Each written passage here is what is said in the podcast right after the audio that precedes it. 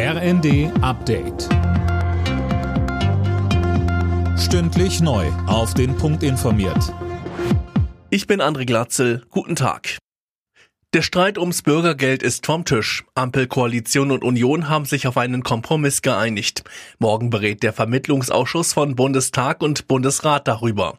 Knackpunkt bei der Einigung waren die Sanktionen, wenn Bezieher etwa Jobangebote ablehnen. CDU-Chef Merz sagte dazu, Es wird Sanktionen geben, auch im Hinblick auf die Einbeziehung des sogenannten Schonvermögens. Das Schonvermögen wird praktisch halbiert gegenüber den Vorschlägen der Koalition. Und es wird auch nur für ein Jahr unangetastet bleiben. Auch diese Zeit wird halbiert. Gute Nachrichten für Millionen Haushalte in Deutschland. Wirtschaftsminister Habeck hat auf die Kritik reagiert, dass die Strom- und Gaspreisbremse im März zu spät kommt. So steht es in einem Gesetzentwurf.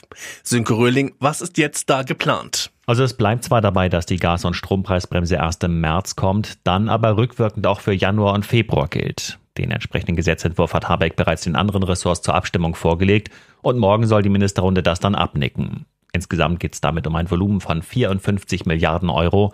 Damit wäre es die größte Entlastung der Bundesbürger in der Energiekrise.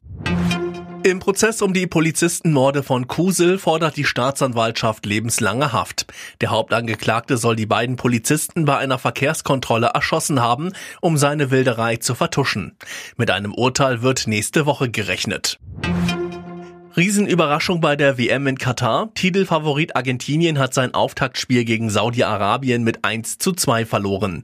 Gegen Polen und Mexiko muss das Team rund um Lionel Messi jetzt punkten, um die Gruppenphase zu überstehen. Alle Nachrichten auf rnd.de